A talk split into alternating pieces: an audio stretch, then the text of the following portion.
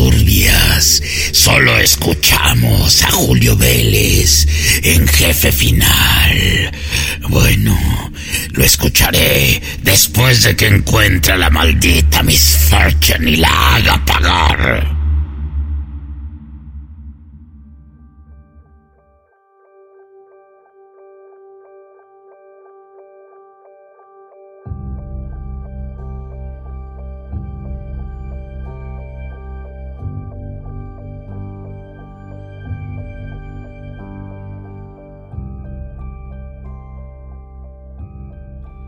Mis queridos amigos, es un gusto saludarles como siempre en este su programa número 29, sí, 29 del podcast Jefe Final de Spoiler Time. Ya en su segunda temporada donde hemos estado hablando a lo largo de 2021 de todo lo mejor de la industria del videojuego.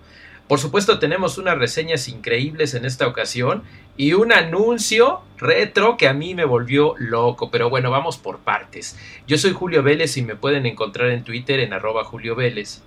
Y por supuesto, además de, yo no sé, yo no sé, díganme por favor en Twitter desde dónde me están escuchando, porque mayormente yo lo sé, es en Spotify.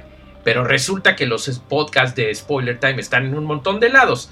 Boss Sprout, Amazon Music, iBooks, TuneIn, iHeart, Google, Apple, Castro, Deezer, Player FM, Pocket Cast, Listen Notes, Podfriend, Podcast Index, Overcast, Podcatcher, Castbox y Podcast Addict. Por supuesto, esto lo estoy leyendo de una lista, es imposible memorizarlo, pero lo que sí es una emoción es poderlo compartir con ustedes. Decirles que les compartan a sus amigos en su cadena de podcast favorito, ahí se pueden suscribir a Jefe Final. También a Okina Kokorotaku, que es mi otro podcast de Spoiler Time, donde hablo de anime. Eh, y a todos los de Spoiler Time. Ya llevan 10, ya llevan 10 y está muy emocionante. También pueden leerme, por supuesto, en spoilertime.com, donde hablo de muchas cosas, además de videojuegos y tecnología. Pero en esta ocasión, amigos, vamos a arrancar hablándoles de un videojuego que a mí, a mí me emocionó mucho desde su primera parte. Y es que los suecos del equipo Tarsier Studios, por supuesto, sin menospreciar a Bandai Namco, que son los que le dieron la entrada, los que permitieron que explotaran y que crecieran de una manera impresionante, y que algunos pocos años después de la primera parte nos vuelven a aterrorizar de la mejor y más pura manera con Little Nightmares 2, que está disponible en este instante para PlayStation 4, retrocompatible con PlayStation 5, PC, Nintendo Switch, Xbox One y la maraña esa rara que se llama Xbox Series X o S. Ya está disponible en todas estas plataformas, en todas se juega y se ve maravilloso y lo que puedo decirles es que este terror que se siente es más survival horror y menos plataformas. Claro, sigue siendo un juego de plataformas, pero como ya le metieron algunos elementos muy sencillos de combate, ahora los puzzles y el esconderse, la estrategia, el estarse eh, andar furtivo para que no te agarren los monstruos es mucho más vívido y funciona de una mejor manera. Tarsier Studios es un estudio sueco que nos ha traído cosas muy interesantes desde 2009, aunque en PlayStation 3, aquel jueguito que yo recuerdo que en aquel entonces no llamaba tanto la atención, pero que sí tenía solidez, el Red Dot Kung Fu Fist of Plastic. Estaba padre y solo lo podías conseguir digital, pero estaba muy divertido. Después para PlayStation 4, varios años después, estamos hablando de unos 8 años después, salió Static, que también estaba interesante, pero 2017 es cuando pegan fuerte con Little Nightmares y con la maravillosa distribución de Bandai Namco, que es una compañía japonesa que no solamente tiene producciones propias, sino que tiene la visión para traer títulos tan, tan padres como lo es Little Nightmares ahora en su parte 2. ¿Saben qué me emociona? Que es un juego que llega más barato de lo esperado, 29 dólares, o sea, 30 dólares que es muy poquito para que lo que ofrece. Es cierto que son unas 6-7 horas de historia, pero al mismo tiempo esto me encanta porque no hay tanta paja. Eso está padrísimo porque ahora los juegos está acostumbrado a estar metiendo un montón de cosas y que las misiones alternas y que si regrésate y que si... No, no, no, aquí son 6 horas a lo que vas y de lo que se trata, que es una secuela directa de la primera parte en donde ahora estás controlando a Mono, que es otro eh, personaje, pero que está estrechamente vinculado con el de la primera parte. No les voy a decir más porque no se trata de dar spoilers, pero una vez que vuelve esta alianza o esta dinámica tan interesante entre Mono y Six, te permite tener una interacción con una inteligencia artificial increíble para que estos dos personajes estén corriendo a través de muchos eh, escenarios todavía más variados que los que hubo en el primer Little Nightmares y que en este momento hay una gran diferencia con la saga en la que se inspiró originalmente, que era Limbo, ¿se acuerdan? También unos guiños de Inside. Pero ahora es algo totalmente propio, es una franquicia que vive por sí misma y que difícilmente creo yo que alguien le llegue a su nivel en los estándares de terror, de variedad, de la manera en la que están construyendo todas las partes, porque el combate es muy sencillo, la parte de plataformas también es muy sencilla, pero el asunto es que cuando combinas todos estos elementos, eh, más la crítica social que llega a tener, es una fórmula única y una manera impresionante de hacer las cosas. La infiltración nunca va a ser Metal Gear, por ejemplo, pero sí tiene unos elementos muy impresionantes que son únicos en su género. Está increíble el juego, no se lo pueden perder. Aun si no jugaron la primera parte, no se van a perder, le van a entender, le van a agarrar la onda. Es un mundo muy bizarro, muy extraño, bizarro en inglés. Este, pero no es eh, necesario, aunque yo les recomendaría que se fueran por la primera parte que está a un super precio y así conocen la saga completa. La música, la música de Tobias Lija es increíble que regresa desde la primera parte este compositor sueco que únicamente había trabajado en otras cosas de videojuegos que era There is No Other. Eh, que es más bien como un mix que había el hecho y ya en videojuegos entra a lo grande con esta saga de Late Nightmares. ¿Qué pasa? Que le da una identidad única al juego y que se ve y se juega y se siente de una manera extraordinaria. Y bueno, lo estés jugando en cualquiera de estas plataformas, eh, vas a sentir de repente que es un juego especialmente hecho para las de nueva generación, pero la realidad es que se ve y corre con el Unreal Engine 4 eh, de una manera asombrosa. O sea, es como si estuvieras jugando un juego de nueva generación o de consola de nueva generación en una de generación anterior. Así es que vas a ser muy feliz en PC viejita, en Switch, en Play 4 o en One si es que aún no tienes las nuevas consolas. La vas a pasar muy bien. En síntesis, una inversión que vale la pena. Como está barato, les recomiendo que compren uno de los mejores paquetes porque incluye una intro que aunque dura unos cuantos minutos si eres fan del primer juego, hace una conexión maravillosa que no te voy a decir más, pero que viene de regalo en cualquiera de los otros paquetes. De todas maneras, es un juego muy a un precio muy módico que vale lo de un 5 estrellas. De hecho, para mí es 5 estrellas eh, triple A y, su calificación de 5 estrellas porque simplemente no lo puedes dejar escapar. Es para adolescentes, así es que aunque es de terror, no hay cosas grotescas, no hay violencia extrema. Bueno, ningún, sí hay una violencia, pero como violencia animada. Pero es apto para todas las edades y es algo que me gusta porque realmente te hace sentir miedo. De veras son pequeñas pesadillas que se te meten en tus sueños, pero sin recurrir a la tripofobia, al gore ni a cosas extremas. Se los recomiendo mucho. Bandai Namco, otra vez lo lograste. Gracias por traernos a estos pequeños grandes desarrolladores con un juego tan grandioso y tan aterrador como Little Nightmares 2. Amigos, pues vamos con lo que sigue porque tenemos más cosas interesantes en el jefe final número 29.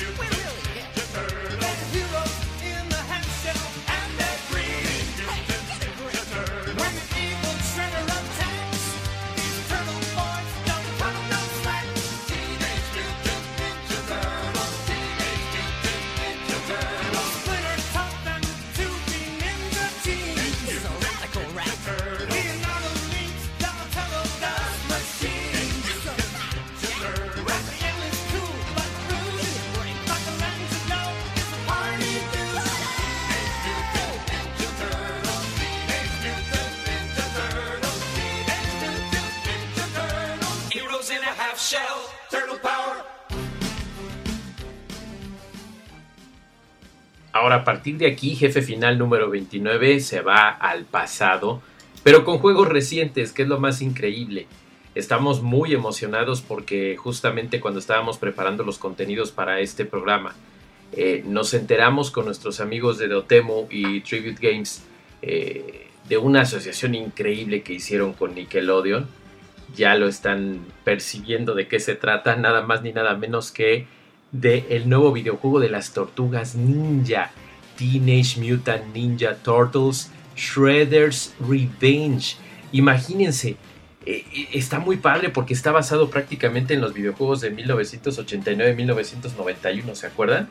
Eh, Teenage Mutant Ninja Turtles y Turtles in Time, que eran una par de videojuegos que salieron en esos años, creados por Konami en aquel entonces.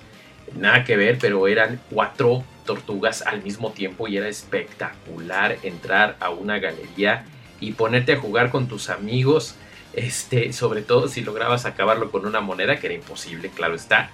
Pero era muy divertido estar jugando, escuchar las voces de las tortugas, una y otra vez el tema de la serie animada de 1987, que para mí sigue siendo la mejor.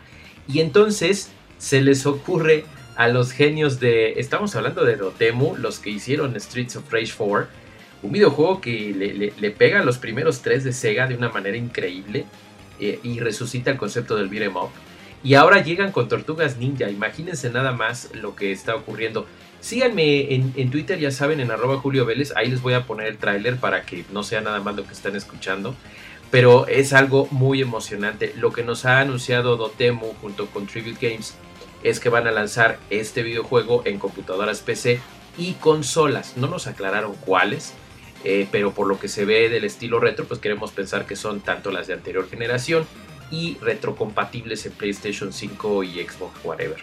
La cosa es que vamos a poder jugarlo, está muy emocionante. Yo espero que conserven este tema musical, este cover del tema ochentero, eh, pero cantado esta vez por Mike Patton de Fate No More, porque soy increíble en el tráiler y de veras queremos que se quede junto con las voces de las tortugas ninja, que está increíble. Me encanta esa April que se ve en el trailer, que no es nada más la, princesa en desgracia.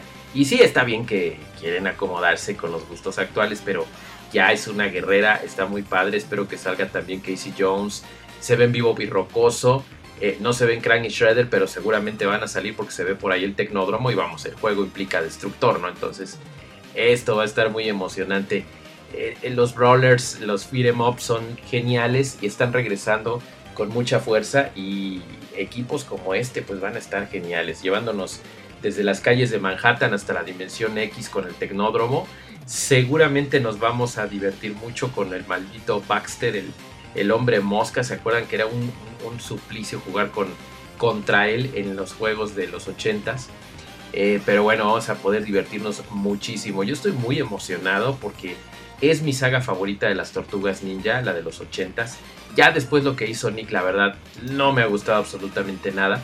Soy fan de las películas de las tortugas ninja originales, aunque la 3 cuando van al, al Japón feudal no me gusta tanto. Las nuevas con naricita están horrendas, aunque la segunda se defendió un poco, exceptuando la voz del tipejo este del escorpión dorado en la segunda y de Facundo, que fue un horror en el doblaje. Pero bueno, lo que vamos a tener aquí va a ser maravilloso. Es un videojuego Vamos a poder jugar con cuatro amigos. Local estoy seguro, porque esa es la magia de Teenage Mutant Ninja Turtles. Pero este, pues vamos a ver si también se puede en línea, ¿no? Que no soy fan, pero pues es lo de hoy y se puede divertir uno mucho también. No lo olviden, en desarrollo Teenage Mutant Ninja Turtles Shredder's Revenge. Qué emoción, ya lo quiero jugar, así como me divertí un montón con Streets of Rage 4 y bueno, vámonos con lo siguiente porque seguimos en la vena retro y les vamos a hablar de algo maravilloso y aterrador como la primera reseña que tuvimos en este programa.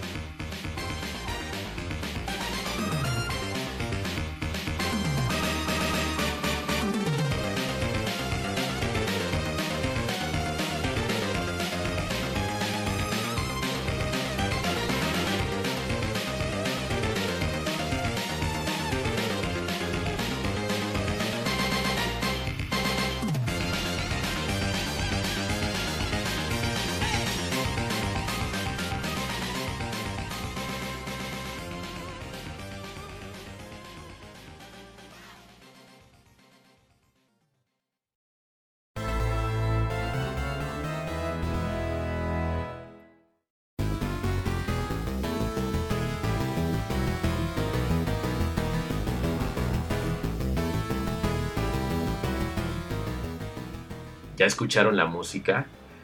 Uf, qué viaje al pasado, pero resulta que no es un viaje al pasado, porque es un juego que regresa y que podemos jugar exclusivamente en Nintendo Switch. Para aquellos que dicen, me valdrá la pena, yo soy un jugador retro, valdrá la pena un Nintendo Switch, es una consola infantil, no va a estar bueno. Bueno, esta es una exclusiva y estamos hablando, si adivinaron, de Ghost and Goblins Resurrection. El primer Ghost and Goblins fue uno de los primeros arcade que jugué en mi vida cuando mi abuelita eh, que vivía en Acapulco me llevó a su trabajo ahí en el zócalo de Acapulco y en la parte de abajo había unas maquinitas, unas chispas que les decíamos, ¿no? Entras y había un olor tan especial, el aire acondicionado y la primera monedita que yo deposité fue en Ghost and Goblins. Qué emoción.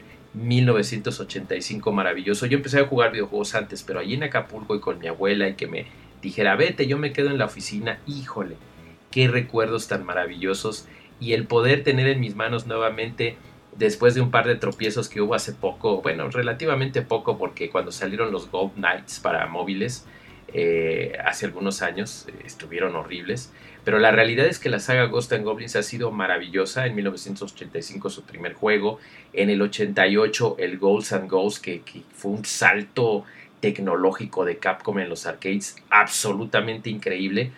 Y que, bueno, el último que hubo, el penúltimo que hubo fue Ultimate Ghost and Goblins en PSP, que fue maravilloso también. Pero utilizaba ya más ondas 3D eh, combinadas con, con plataformas 2D.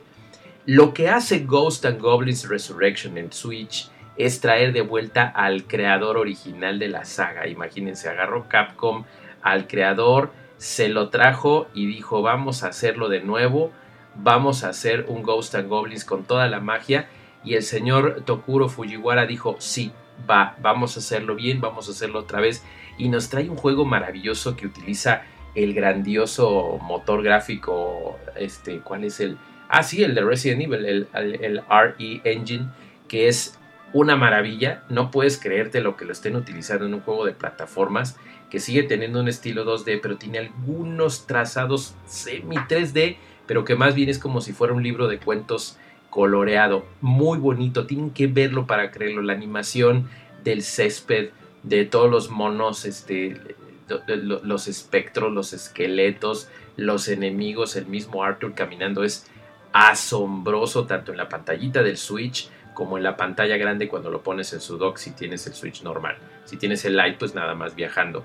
La cosa es que es increíble milímetro a milímetro tiene una composición musical maravillosa con Kento Asegawa, eh, Masato Kouda y Ryuta Ida que hacen no nada más traernos de vuelta los soundtracks de los dos videojuegos originales que son Ghost and Goblins y Ghost and Ghost, sino que lo hacen de una manera que sientes que estás en el pasado, pero al mismo tiempo con la magia y la maravilla que ha logrado Capcom con sus bandas sonoras a lo largo de décadas el 35 aniversario, que bueno, más bien ya es un añito después, llegó, bueno, unos meses más o menos, pero el 25 de febrero llega eh, Resurrection y el 35 aniversario fue en 2020. La cosa es que ya lo tenemos, es una verdadera maravilla. Eh, digamos que son cuatro grandes zonas que se dividen en dos partes, mapa superior y mapa inferior. El superior es como si fuera un tributo al Ghost and Goblins original y el mapa inferior es como si fuera Ghosts and Ghosts, incluso con las muertes que salen con su voz en vez de los zombies de Ghost and Goblins. Está genial, pero no es una calca de los juegos que ya les mencioné, sino que los niveles están basados, pero tienen muchas, muchas, pero de veras muchas cosas más. Retos, trampas, enemigos, eh, secretos, eh, un árbol de habilidades que yo al principio dije, guácala, esto no es un RPG, estoy harto de los árboles de habilidades pero resulta que es algo increíble. Se juega asombroso, vas adquiriendo más poderes, eh, la armadura, poderes especiales, la facultad de traer dos armas, ya más avanzado hasta resucitar. Y es en base a unas haditas que vas agarrando y que van nutriendo este árbol literal de habilidades.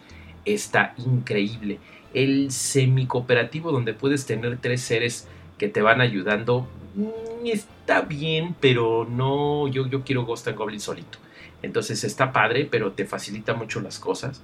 Por cierto, empiezas con el nivel más avanzado. Puedes poner el juego en español, está por default, no hay problema. No hay diálogos hablados, todo está leído. Está padrísimo. Y empiezas el nivel leyenda, que es una calca en cuanto a dificultad estúpidamente grande que tenían los juegos originales en el arcade. Pero que si quieres unas banderitas, un golpe más para poder seguir avanzando con Arthur hasta que te quedes en calzones y te maten, puedes bajar a caballero. Yo sugería que bajaras a caballero, aún siendo jugador retro, aún siendo hardcore gamer, porque lo de los puntos eh, medios sí me enfada un poco que tardas un montón en llegar al punto eh, intermedio desde donde puedes seguir avanzando. Está mucho más lejano que lo que fue en el arcade.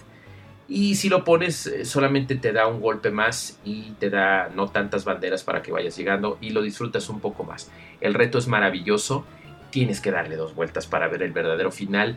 La banda sonora es una delicia, la puedes comprar aparte. De hecho, te sugiero y te exijo que lo hagas porque te va a encantar el viaje retro maravilloso y sobre todo que es un juego exclusivo para eh, Switch que vas a poder disfrutar con tus amigos o enseñarle a tus hijos, a tus sobrinos, a tus primos cómo se jugaba en la vieja escuela y se jugaba bien. Es un juego altamente frustrante, con mucho reto, no te perdona nada. El creador está ahí riéndose de ti y él dijo, lo voy a hacer así y lo voy a hacer para hombrecitos y mujercitas en serio, que les guste jugar. Y señor Fujiwara, muchas, muchas gracias por entregarnos Ghost and Goblins Resurrection. Fíjense, fácil, y fíjense lo que les estoy diciendo en lo que va de 2021, uno de los mejores videojuegos del año. Si no es que se va a llevar las palmas.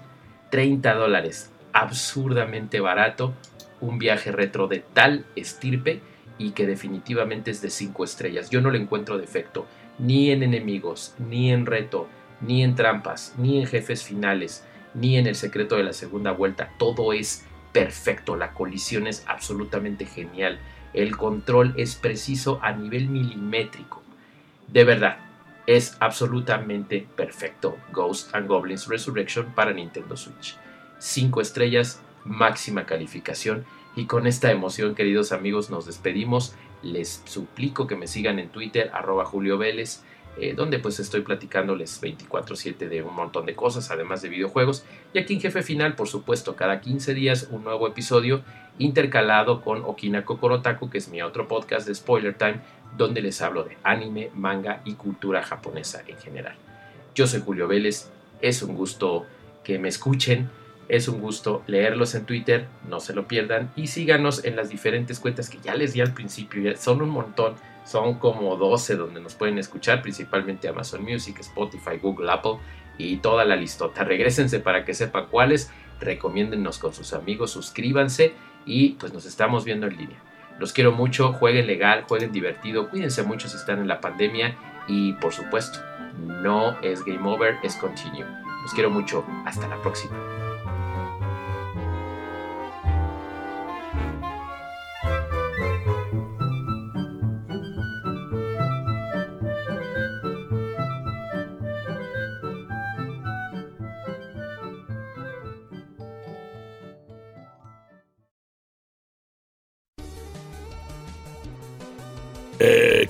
Les pareció, terrícolas?